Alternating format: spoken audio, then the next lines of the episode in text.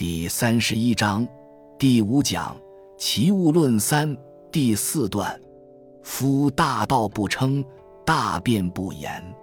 我们做专我们的业务，要花费我们的时间和精力，那是小道；还有一种是大道，这种大道不属于知识，而属于一种智慧。几乎书店里的书，百分之百都是小道，为什么呢？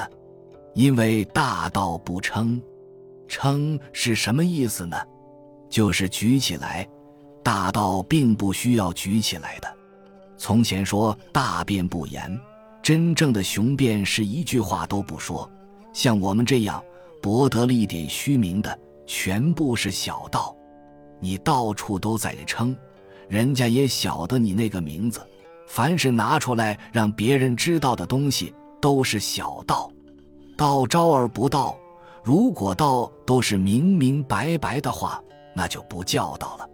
举个例子，有些过筋过脉的东西，我们语言难以表达，靠我们自己慢慢去体会。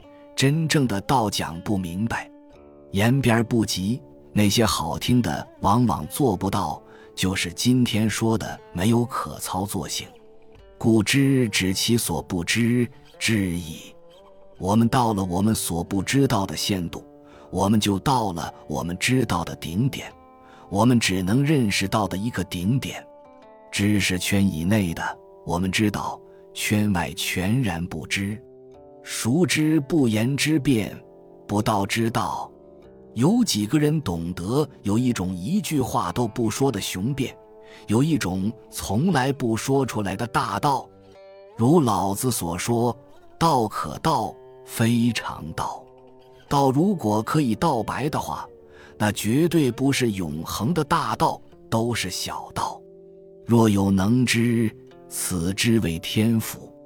就是说，谁能够知晓这些，谁如果真正掌握了，他就是天赋。天赋最早见于庄子。天是大自然，府是什么呢？是库房，装东西的地方。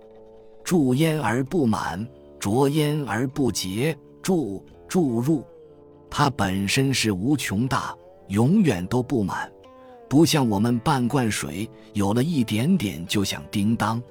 你从那里取出来，倒出来，随你倒多少都不会倒完，而不知其所由来，而他自己也讲不清楚他为什么是这种状况。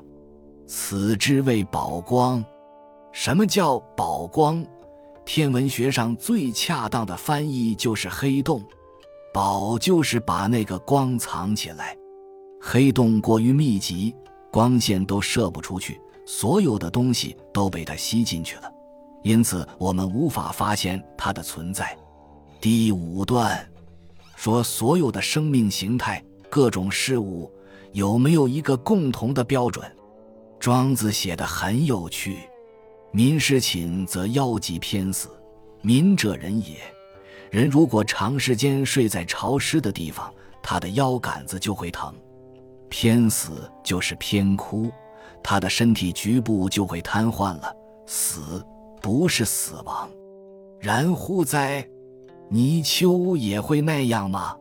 泥鳅天天睡在水里，他怎么不腰疼呢？他们中间没有共同的标准了。木杵则坠立寻惧，如果人住在树枝上，就会吓得发抖。寻眼睛鼓得很大，惧恐惧，这是说人。猿猴然乎哉？难道猩猩和猴子也这样吗？三者孰之正处？一个人，一条泥鳅，一只猴。三者谁才真正懂得如何找到最好的栖息地？这无法达成一致，各说各的。你要找一个放之四海皆准的真理是找不到的。民食除患，除小动物出生的小动物，患家畜，除患就是小猪、小羊、小狗等，是说人要吃这些东西。麋鹿食剑，剑是一种草。梅花鹿爱吃一种剑草，而人不吃那些草。急驱干带，急居就是蜈蚣虫，带就是蛇。蜈蚣虫认为，天下最好吃的东西就是蛇，吃鸭其属，吃就是猫头鹰。猫头鹰和乌鸦认为老鼠最美味，四者孰知正味？正味就是我们说的美味。让他们四者来讨论，天下什么东西是最好吃的美味，一定不能得出一个结论。元骗居以为雌，谜与鹿交，与鱼游。猿猴喜欢找骗居来求欢，迷喜欢与鹿交配。泥鳅则与鱼交尾，毛强利姬，人之所美也。毛强和利姬是战国时代的两个大美女。鱼见之深入，鸟见之高飞，麋鹿见之绝骤。人与动物都有其审美观。虽然两位是大美女，但是鱼儿看见它们就会潜到水底，怕来捉它们；鸟看到它们，如见到猎人。逃之夭夭，麋鹿看见它们也会逃跑。四者孰知天下之正色哉？这四者谁才知道天下真正的美色呢？自我观之，仁义之端，是非之途，凡然摇乱，无恶能知其变。途道路与途相通，凡然纷纷然，太乱了。在我看来，仁义的那套学说，这里是指儒家主张的仁义那一套是非之法，完全是一片混乱。我怎么能够去理解他们的那一套雄辩呢？仁义呀，讲的头头是道，只能使我感到厌恶。